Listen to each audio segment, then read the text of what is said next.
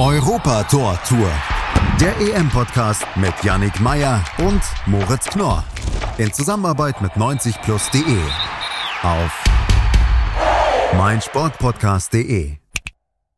Ein letztes Mal heißen wir euch herzlich willkommen zu Europa Tor Tour, dem EM-Podcast von meinsportpodcast.de und 90 Plus. Die Europameisterschaft, sie liegt hinter uns. Wir haben einen neuen Europameister. Aber vor allem haben wir in den letzten vier Wochen auch einiges, worüber wir nochmal sprechen wollen. Wir, das sind heute Moritz Knorr und an meiner Seite jemand, den ihr auch schon zur Genüge kennt, Yannick Meyer. Ja, moin natürlich auch von mir. Heute hört ihr uns beide, sprich Moritz und mich, mal im Doppelpack. Ansonsten waren wir ja während der EM in den Dailies und auch in den Zwischenfazits, beziehungsweise auch in den Vorschauformaten, immer mit Experten von 90 Plus zugange. Heute haben wir uns dafür entschieden, das nochmal zu zweit so ein bisschen Revue passieren zu lassen, damit ihr uns einfach mal auch im Doppelpack hört und damit wir nochmal so ein bisschen auf die, auf die Highlights dieser Europameisterschaft eingehen können. Und zwar werden wir dazu beginnen, euch gleich ein, noch einmal die wichtigsten Ereignisse vorstellen, die es gab bei dieser Europameisterschaft. Und im zweiten Teil dieser Folge wird dann auf die die Elf des Turniers eingegangen, die Moritz und ich uns für euch ausgesucht haben. Und ja, wir hoffen natürlich, dass die Elf dann euch gefällt.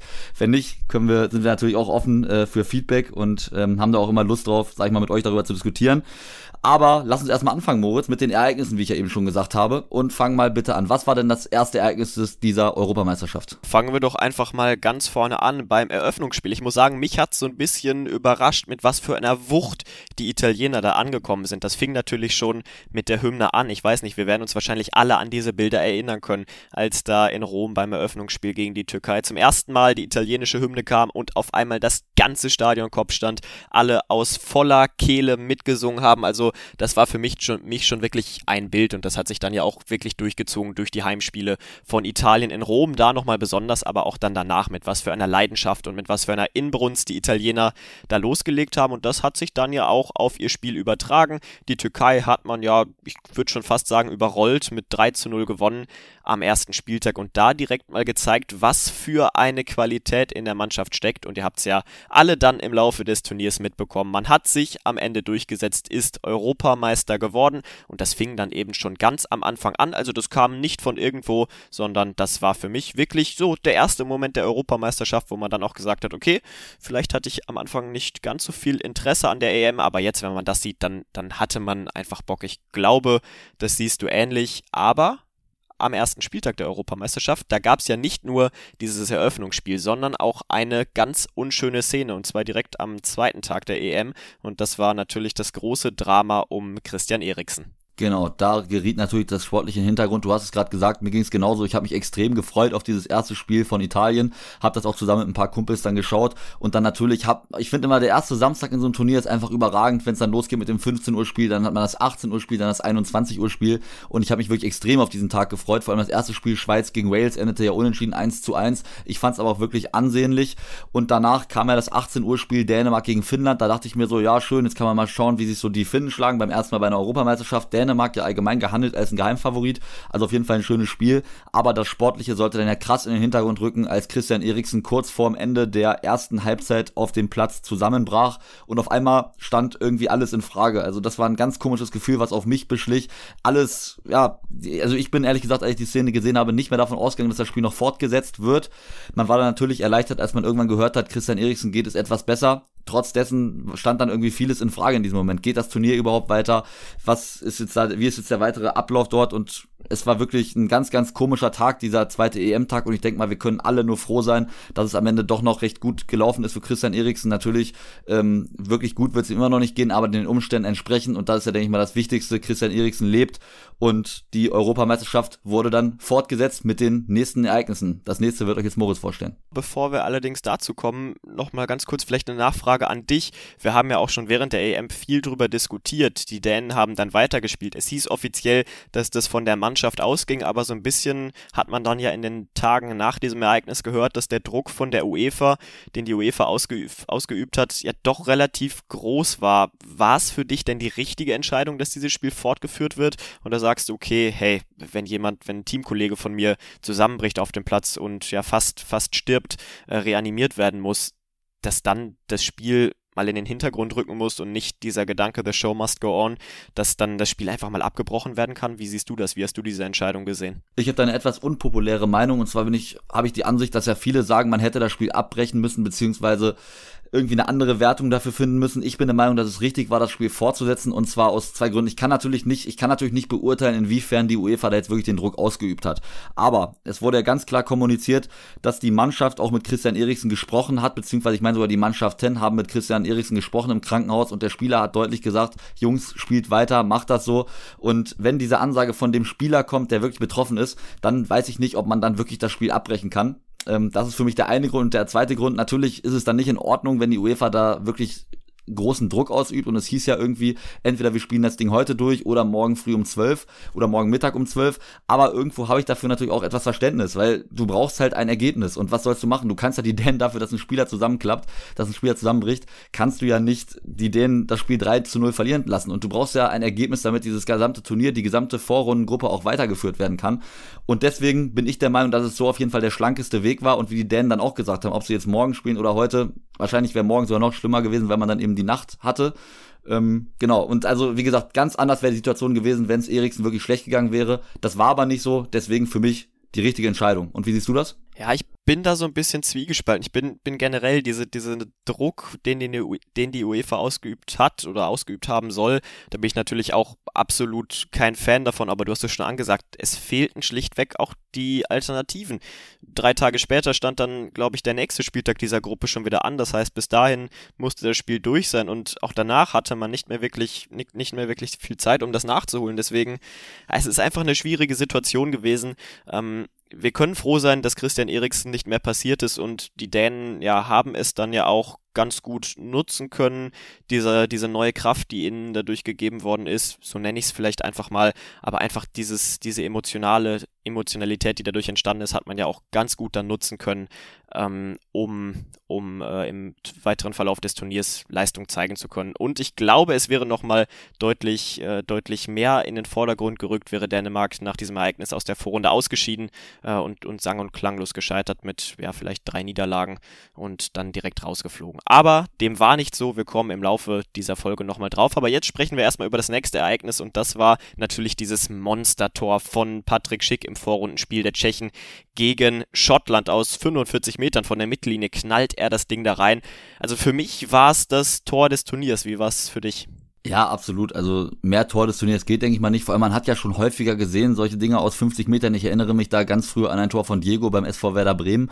Aber was ich so in dieser Art noch nicht gesehen habe, ist die Art und Weise, wie Patrick Schick mit seiner genialen Schusstechnik das Ding da reinzirkelt. Also die Flugkurve war ja extrem. Und deswegen denke ich mal, müssen wir ja nicht drüber reden. Ich finde, wir haben wirklich sehr, sehr viele schöne Tore des Turniers gesehen, aber das hat wirklich einiges getoppt und hat dann auch irgendwie so den Anfang eingeleitet für die Tschechen, die ja ein durchaus erfolgreiches Turnier gespielt haben. Ne? Die sind dann am Ende bis ins Viertelfinale vorgedrungen, hätte ihnen, denke ich mal, vorher niemand zugetraut und vor allem auch für Patrick Schick, der ja sozusagen der Dominator bei den Tschechen war, der da gefühlt im Alleingang die Mannschaft weitergeschossen hat und ja, deswegen ein sehr, sehr guter Einstand für die Tschechen, den ich ihnen so auch nicht zugetraut hätte. In Glasgow vor der schottischen Kulisse zu gewinnen, das ist schon eine Leistung. Das definitiv. Und ja, dann kommen wir zum zweiten Spieltag, zum nächsten Moment des Turniers. Und da haben wir uns entschieden für die Partie zwischen Ungarn und Frankreich. Für uns war es so ein bisschen das Sinnbild des Turniers. Starke Teams, die sich schwer getan haben.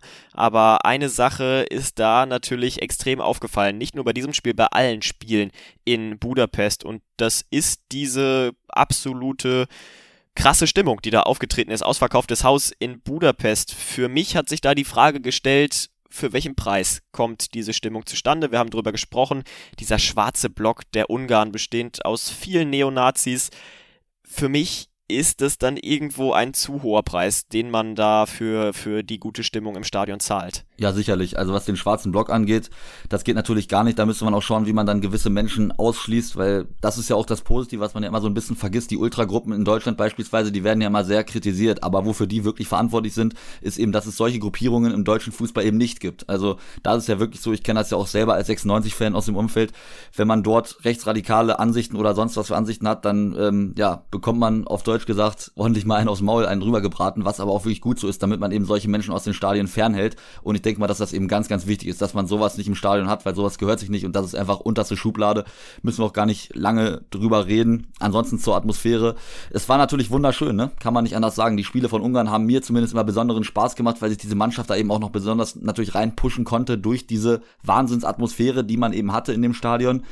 Alles andere kann ich schwierig beurteilen. Ich bin zu weit weg aus Ungarn, als dass ich da jetzt sagen könnte, man kann es so machen, man kann es nicht so machen. Ich habe auch mit Leuten ähm, gesprochen aus Ungarn, die eben zu mir meinten, es würden nur zweifach geimpfte Menschen ins Stadion reinkommen. Wenn das so ist, dann ist das sicherlich auch in Ordnung, weil warum sollten geimpfte Menschen nicht ins Stadion reinkommen können? Aber wie gesagt, das kann ich nicht ganz beurteilen. Was ich aber beurteilen kann, ist das mit dem schwarzen Block und da muss man auf jeden Fall alles versuchen, diese Leute aus dem Stadion rauszubekommen. Das ist ja auch was ähnliches in München. Da galt eben diese Maskenpflicht. Man kann sie kritisieren, natürlich, aber wenn die gilt, dann sich da einfach so dreist drüber hinwegzusetzen und da mit den 3000 Mann oder was es waren, direkt hinterm Tor zu stehen und da ähm, ja mal richtig Alarm zu machen, ist dann einfach nicht in Ordnung und hätte man, beziehungsweise müsste man sanktionieren, das hat ja die UEFA auch getan und das ist der richtige Schritt. Oder wie siehst du das, Moritz? ich frage mich so ein bisschen, es gab ja jetzt nicht nur für diese, also doch schon für, für die Ungarn, für ihre, für ihr Verhalten während der EM, gab es diese drei Spiele Geister, drei Spiele Strafe als Geisterspiele, die sie jetzt austragen müssen ich finde, das ist eine unglaublich geringe Strafe, wenn wir da überlegen, über was für, über was für Dinge wir diskutieren. Das sind, äh, sind rechtsradikale Neonazis im Block, das sind homophobe und rassistische und diskriminierende Aussagen gegenüber den Frankreich-Spielern im Spiel. Also, boah, ich finde, die UEFA zeigt da mal wieder, dass man sich ja nicht unbedingt mit, mit einem guten Partner der Budapest oder beziehungsweise Ungarn und die Regierung von Orban ja ist, äh, dass man sich das mit denen nicht verscherzen will. Wenn das eine andere Nation gewesen wäre, wo die Beziehungen der UEFA nicht so gut hin sind, da könnte ich mir auch gut vorstellen, dass wir da nicht nur über drei Geisterspiele sprechen. Ja, absolut, gebe ich dir recht. Und natürlich haben da diese Beziehungen auch irgendwie, spielen die da eine Rolle. Aber ich bin auch immer ein Freund davon, was die UEFA auch angeht. Sie macht viel falsch, ja, das muss man ganz klar so sagen. Aber alles kritisieren sollte man dann, finde ich, doch nicht. Denn ich bin halt der Meinung, es gibt jetzt eine Strafe. Man kann darüber diskutieren, ob sie hart genug ist. Aber also ich muss ehrlich sagen, ich habe jetzt damit nicht unbedingt gerechnet, dass da überhaupt eine Strafe kommt. Und deswegen finde ich schon, dass das zumindest mal vielleicht ein ja, kleiner Schritt nach vorne ist, wenn man das so sagen kann. Schauen wir aufs nächste Spiel. Da bleiben wir nämlich direkt bei den Ungarn und müssen sagen, es wird nicht wirklich, nicht wirklich ja, besser, was das Ansehen der UEFA und dieser Europameisterschaft so ein bisschen angeht. Die große Regenbogendebatte am letzten Spieltag der Gruppenphase in München, als die Allianz Arena in Regenbogenfarben erleuchten sollte und die UEFA da mal ganz kurz den Riegel vorgeschoben hat und dadurch natürlich so eine riesige Welle ausgelöst worden ist. Ich glaube, es war tatsächlich von der UEFA ja, ein Schuss ins eigene Knie. Ich glaube, hätte man das einfach zugelassen, dass die Allianz Arena da in Regenbogenfarben erstrahlt und ein Statement setzt, dann wäre dieses Thema nie so populär geworden, wie es dann schlussendlich war, dadurch, dass die UEFA das Ganze verboten hat. Ja, absolut, da gebe ich dir recht. Also wenn man wollte, dass das Thema eben klein gehalten wird, dann war das definitiv der falsche Ansatz. Dann hätte man das einfach zulassen sollen. Wahrscheinlich hätte es dann wirklich gar nicht so große Wellen geschlagen, sag ich mal. Wobei dann weiß man auch nicht, wie die Ungarn reagiert hätten, ne? weil die ja da ganz klar dagegen sind. Und ich weiß es nicht. Also natürlich ist es schwierig mit politischen Statements. Man muss da immer schauen, was lässt man zu und was lässt man nicht zu, weil wenn das eine kommt, dann kommt das nächste und dann möchte der nächste wieder dies. Aber das ist ja eigentlich eine Aktion, die eigentlich sogar wenig mit, mit Politik zu tun hat, sondern eher auch mit Menschenrechten. Und deswegen, ja, ist es natürlich nicht wirklich verständlich, was die UEFA, wie die UEFA dort reagiert hat. Ähm, genau, aber wie du auch schon gesagt hast, es sorgt eben dafür, dass man die Aufmerksamkeit bekommt. Und deswegen ist es dann, denke ich mal, auch eine gute Sache gewesen zum Ende der Vorrunde, die wir damit jetzt auch abgeschlossen haben, was diese Ereignisse angeht. Und deswegen kommen wir mal auf das Achtelfinale zu sprechen und zwar auf die aus meiner Sicht kurioseste Turnierrunde. Also was da für Dinge passiert sind, Moritz, das war ja wirklich teilweise Wahnsinn. Unter anderem hat die Schweiz als krasser Außenseiter den Top-Favoriten aus Frankreich rausgekegelt. Ja, was für eine Partie. Also da dachte man ja kurz, dass die, dass die Franzosen das Ganze nach 60 Minuten schon aus der Hand gegeben haben, als man 0 zu 1 zurücklag und die Schweiz dann noch einen Elfmeter bekam. Frankreich sehr, sehr ungefährlich wirkte. Aber dann gab es auf einmal den Turnaround, den Switch. Frankreich hat, oder nicht Frankreich, Hugo Lloris hat den Elfmeter gehalten von Ricardo Rodriguez und dann hat Frankreich mal ganz schnell die Muskeln spielen lassen ganz schnell das Spiel gedreht von 0 zu 1 zu 3 zu 1 und da hatte man dann wieder das Gefühl, dass die Schweiz auf einmal raus wäre, dass nichts mehr geht. Und dann wieder der nächste Turnaround. Und da geht's hin und her, am Ende geht's in die Verlängerung, in ein Elfmeterschießen, also für mich definitiv eins der besten drei Spiele dieser Europameisterschaft. Das gehörte auf jeden Fall dazu, das war wirklich Wahnsinn, dieses Spiel, hat echt Bock gemacht, sich das anzuschauen, vor allem dann auch noch, davor war da ja das Spiel zwischen Kroatien und Spanien, das andere Achtelfinale, da ging's ja auch richtig rasant zur Sache, war dann ja auch ein 3 zu 3, das hat dann ähm, Spanien am Ende ja noch nach Verlängerung 5 zu 3 gewonnen. Also dieser Tag sicherlich einer der kuriosesten, was diese Europameisterschaft angeht. Ganz so kurios war das Spiel leider nicht zwischen Deutschland und England. Da gab es ja hohe Erwartungen. Aber im Endeffekt ließ das Spiel dann doch zu wünschen übrig. England hat mit sehr pragmatischem Fußball am Ende 2 zu 0 die deutsche Nationalelf bezwungen und Deutschland die DFB 11 mit Joachim Löw flog, dann eben aus dem Turnier raus. Was sagst du, Moritz? War es verdient, dass Deutschland dort die Säge streichen musste oder hätte man es verdient gehabt, ins Viertelfinale einzuziehen? Ja, ich, ich finde, nach diesem Spiel hatte keine der beiden Mannschaften sich ein Weiterkommen verdient. Also du hast es schon gesagt, es war Pragmatismus pur von beiden Mannschaften. Das Spiel wurde hochgelobt vorher. Ich habe da schon von Anfang an so ein bisschen kritisch drauf geschaut und habe gesagt, okay, Deutschland spielt jetzt nicht den risikofreudigsten Fußball. Gareth Southgate steht auch eher für Pragmatismus bei seiner Mannschaft. Also für mich war das irgendwie ja so ein Ball hin und her geschiebe mit Ansage. Ähm, und dann am Ende war es für mich ein 50-50-Spiel, das müssen wir auch sagen. Deutschland war nicht die unterlegene Mannschaft, äh, aber England macht es dann eben besser, macht ihre Chancen rein und äh, damit ziehen sie dann eben auch irgendwie verdient in, äh, in die nächste Runde ein. Und ja, für die Deutschen war es mal wieder ein ernüchterndes Erlebnis, aber wir müssen auch sagen, außer das Spiel gegen Portugal war es eigentlich das komplette Tournee über nicht wirklich überzeugend. Genau, die deutsche Mannschaft auf jeden Fall, denke ich mal, eine der Enttäuschungen mal wieder nach der WM 2018. Alles andere als eine Enttäuschung war dann das Spiel zwischen Belgien und Italien. Und das war, du hast eben schon angesprochen, die drei besten Spiele des Turniers. Da zählt für dich ja Schweiz gegen Frankreich dazu. Dem, da gehe ich mit ein.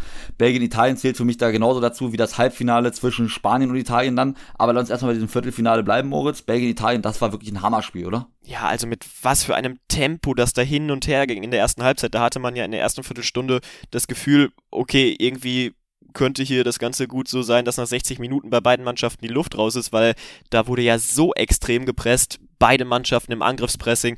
Ja, und das, das hat einfach Spaß gemacht. Also da merkt man dann auch mal im Vergleich wieder zu England gegen Deutschland, wie viel Spaß Fußball einfach macht, wenn beide Mannschaften einen offensiven Matchplan haben, wenn beide Mannschaften riskant nach vorne spielen. Und äh, ja, es ist für mich war es das beste Spiel der Europameisterschaft. Äh, Belgien gegen Italien. Am Ende gewinnt Italien, ja, vielleicht nicht ganz hundertprozentig verdient, weil die Belgier vor allen Dingen in Halbzeit 2 ja auch einiges haben liegen lassen. Aber trotzdem, dieses Spiel, das hat mich einfach begeistert. Ja, finde ich auch ein wirklich tolles Spiel.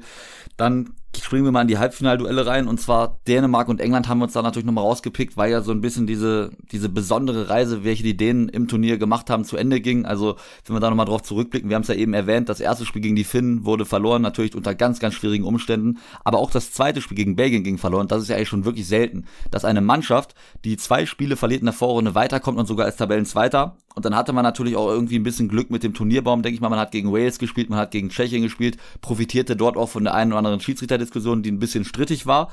Das hat sich dann irgendwie gerecht im Halbfinale, denn dann gab es ja diesen strittigen Strafstoß mit diesem leichten Schubser, möchte ich es jetzt mal nennen, an Raheem Sterling, der eigentlich keiner war. Ich denke mal, darüber müssen wir gar nicht diskutieren. Genau, und damit ging halt diese Reise für die Dänen, ja, auf jähe Art zu Ende. Ja, leider muss ich sagen, weil ich hatte so ein bisschen die Hoffnung, dass das Ganze eine ähnliche Reise wird, wie es im Jahr 1992 der Fall war, als die Dänen ja quasi vom, vom Sofa Europameister geworden sind, als sie ja auf einmal zur Europameisterschaft reisen durften, weil da eine Nation nicht teilnehmen durfte und dann sind sie Europameister geworden gegen Deutschland. Und ich hatte irgendwie das Gefühl, dass diese Ereignisse rund um Christian Eriksen so, so einen ganz speziellen Spirit ausgelöst haben und dass dieser Spirit die Mannschaft eben ganz, ganz weit tragen kann und dass man dann auf diese Art und Weise gegen die Engländer ausscheidet, ah, das ist sehr, sehr bitter. Und äh, für mich, oder ich glaube nicht nur für mich, für viele sind die Dänen einfach, wenn wir es so nennen dürfen, so floskelmäßig der Europameister der Herzen.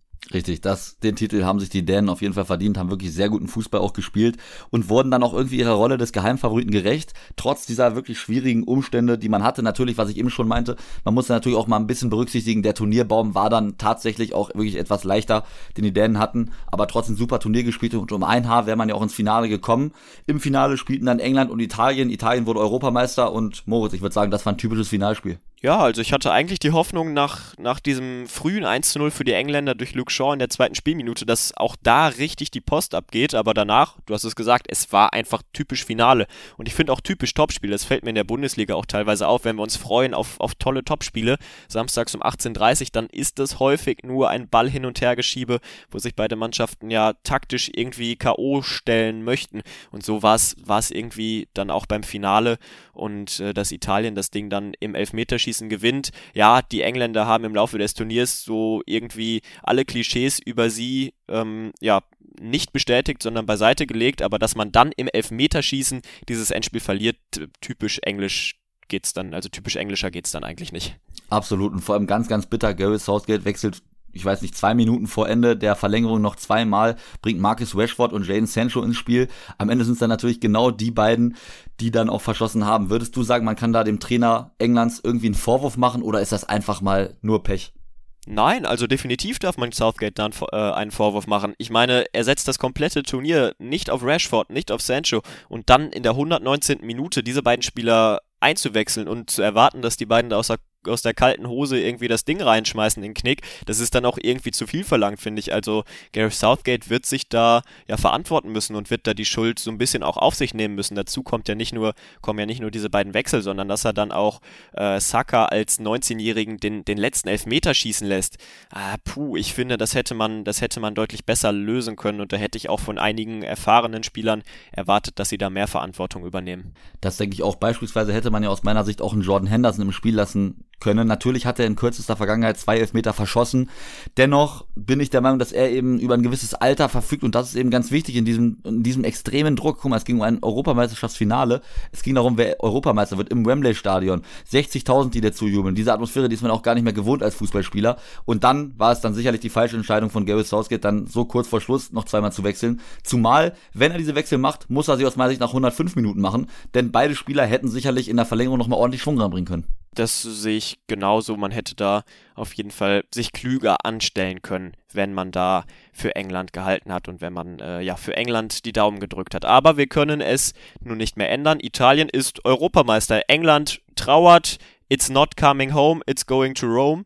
Also so viel zu den Ereignissen dieser Europameisterschaft. Wir haben noch für euch unsere Elf des Turniers. Bevor wir allerdings darauf kommen, gehen wir einmal ganz kurz in die Pause. Bis gleich.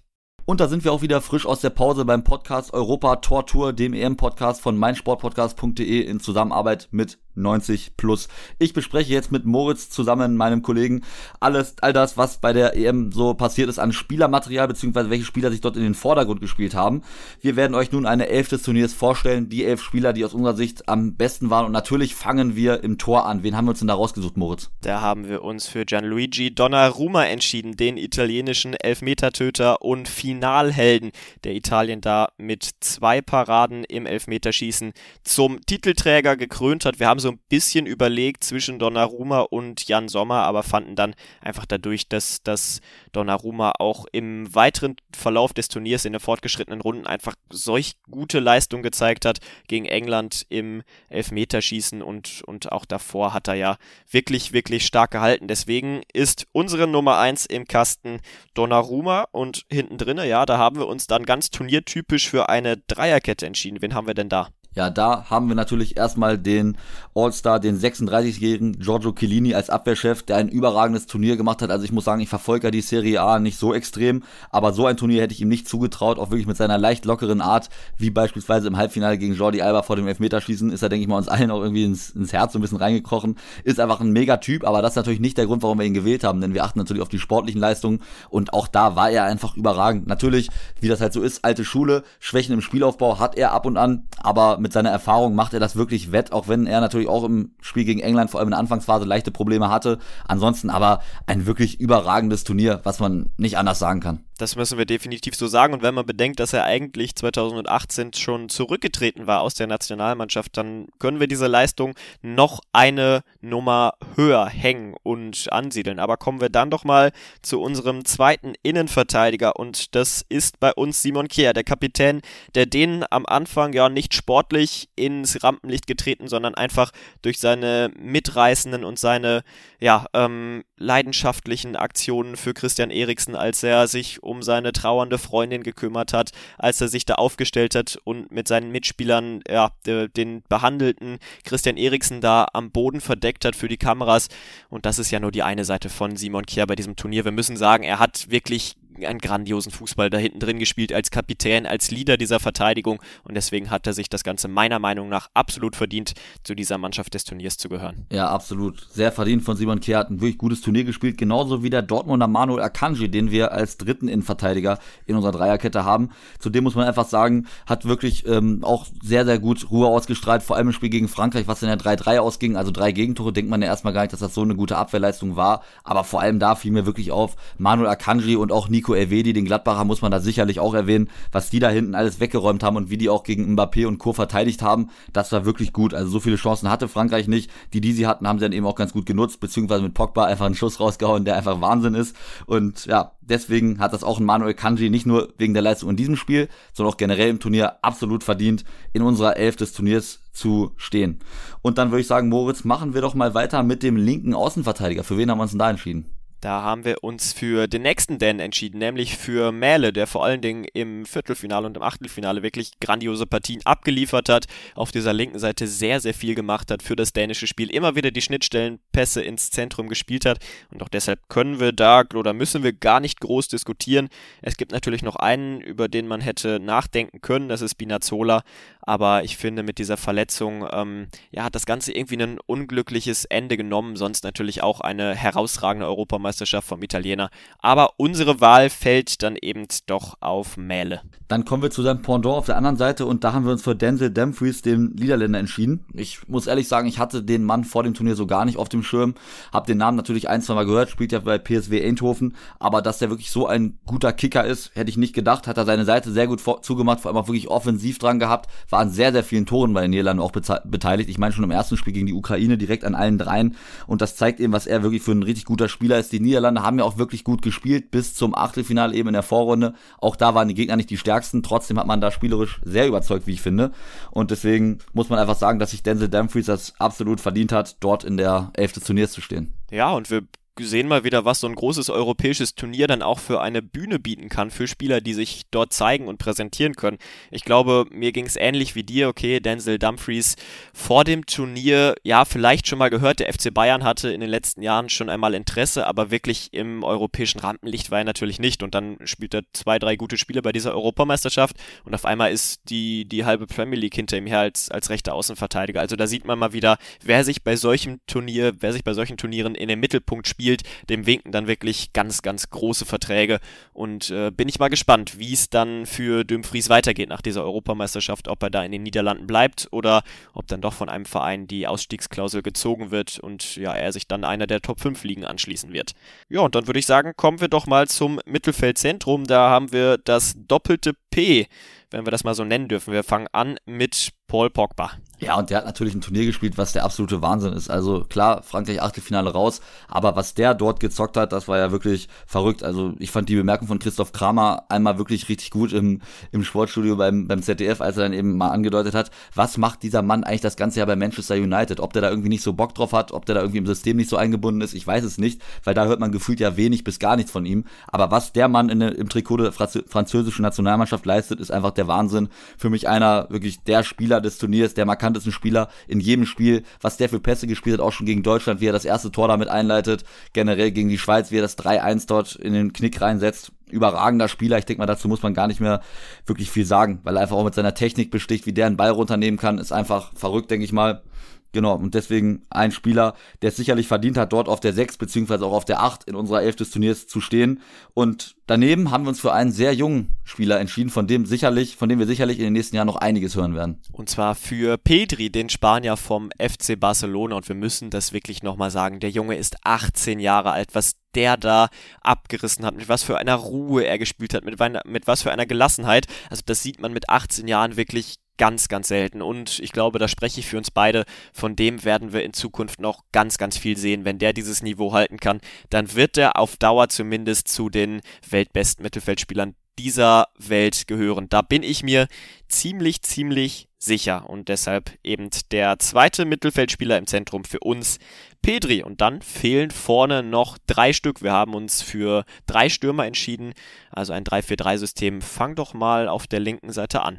Und da nenne ich einen Leipziger Spieler, nämlich Emil Forsberg. Das ist vielleicht ein bisschen überraschend für manche, aber wir sind einfach der Meinung, dass er wirklich ein richtig gutes Spiel gemacht hat, äh, was er Spiel, ein richtig gutes Turnier gemacht hat, hat auch vier Tore erzielt, also wirklich Wahnsinn, wie er wie stark er bei den Schweden war, hat auch noch das eine oder andere Mal die Latte getroffen. Das heißt, es wäre sogar noch mehr drin gewesen. Und er war für mich sogar derjenige, der eben Schweden auch zu Platz eins in der Gruppe geführt hat. Und dann ist man eben im Achtelfinale unglücklich an der Ukraine gescheitert. Aber auch dort hat Forsberg wirklich ein überragendes Spiel gemacht, hat mal wieder bewiesen, wie wichtig er für seine Mannschaften sein kann. Und äh, ja, ich denke mal, Leipzig-Fans, auch wenn es davon ja bekanntlich nicht allzu viele gibt, aber die werden sicherlich hoffen, dass er das Niveau, was er bei der EM hatte, auch nächstes Jahr bei RB zeigen kann. Denn dann ist er auf jeden Fall nicht wegzudenken aus der ersten Elf und ist überragend drin. Kann man nicht anders sagen nicht wegzudenken mit so einer Form. Das wird auch Patrick Schick sein bei Bayern 04 Leverkusen. Fünf Tore für Tschechien. Das ist mal eine Leistung, hat sich mit einem Turnier zum Rekordtorschützen der Tschechen bei Europameisterschaften geschossen. Damit war so irgendwie ja im Vorfeld gar nicht zu rechnen, oder? Nein, absolut nicht. Also Patrick Schick hatte ich gar nicht auf dem Schirm. Ich dachte vielleicht bei Tschechien, ja, ein Tor wird er machen, vielleicht macht er auch zwei in der Vorrunde. Aber dann war ich mir auch schon relativ sicher, weil man ja auch unter anderem in Glasgow gespielt hat bei den Schotten. Da dachte ich auch, dass die Schotten da ein bisschen mehr zeigen, dass sie das Spiel gewinnen, ich mir relativ sicher, dass die Tschechen in der Vorrunde rausfliegen, ohne zu glänzen. Aber da hat er mich völlig widerlegt und hat gezeigt, was er wirklich für ein grandioser Stürmer ist. Wir haben es angesprochen, der kann auch wirklich relativ viel. Kopfballspiel ist gut, Distanzschuss ist gut, wie man unter anderem bei seinem 45-Meter-Ding gesehen hat. Natürlich ist auch immer viel Glück dabei, aber allein das zu probieren und dann mit der Schusstechnik den Ball so reinzusetzen, ist einfach überragend. Und ja, das ist auf jeden Fall ein Spieler, auf den wir uns richtig freuen können in der kommenden Bundesliga-Saison, denke ich mal, wenn er denn bei Bayer Leverkusen bzw. bei Leipzig bleibt. Das ähm, genau, müssen wir nochmal abwarten. Ja, aber ich würde sagen, Moritz, dann kommen wir zur letzten Position, die noch offen ist, und zwar zum rechten Außenspieler. Ja, und da fällt unsere Wahl auf Chiesa. Am Anfang hatte er nicht die Stamm, den, den Stammplatz bei Italien. Da fing am Anfang noch Berardi an in der Vorrunde auf dem rechten Flügel, aber dann hat Chiesa gezeigt, was in ihm steckt. Und ich muss sagen, ich bin so ein richtiger kleiner Fanboy geworden von diesem flinken, von diesem schnellen, von diesem abschlussstarken Italiener. Also was der da auch für Tore gemacht hat gegen Österreich, der, der Dosenöffner in der Verlängerung. Also ich finde, Julian Nagelsmann, der neue Trainer des FC Bayern, hat es ja auch gesagt, dass er auch ein riesiger Fan ist von Chiesa. Ich würde mich freuen, wenn wir ihn irgendwann mal in der Bundesliga sehen.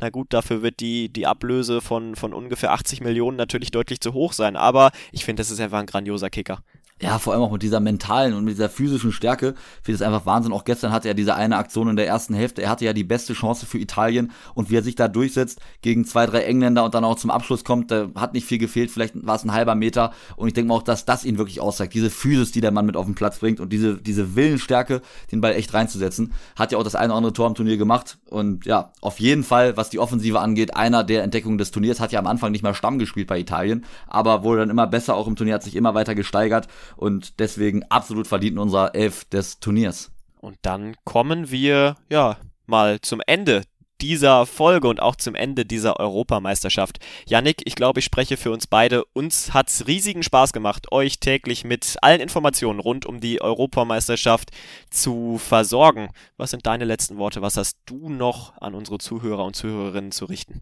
Ja, natürlich habe ich erst noch mal was an unsere Kollegen von 90 Plus zu richten. Und zwar fand ich wirklich, dass ihr es auch überragend gemacht habt.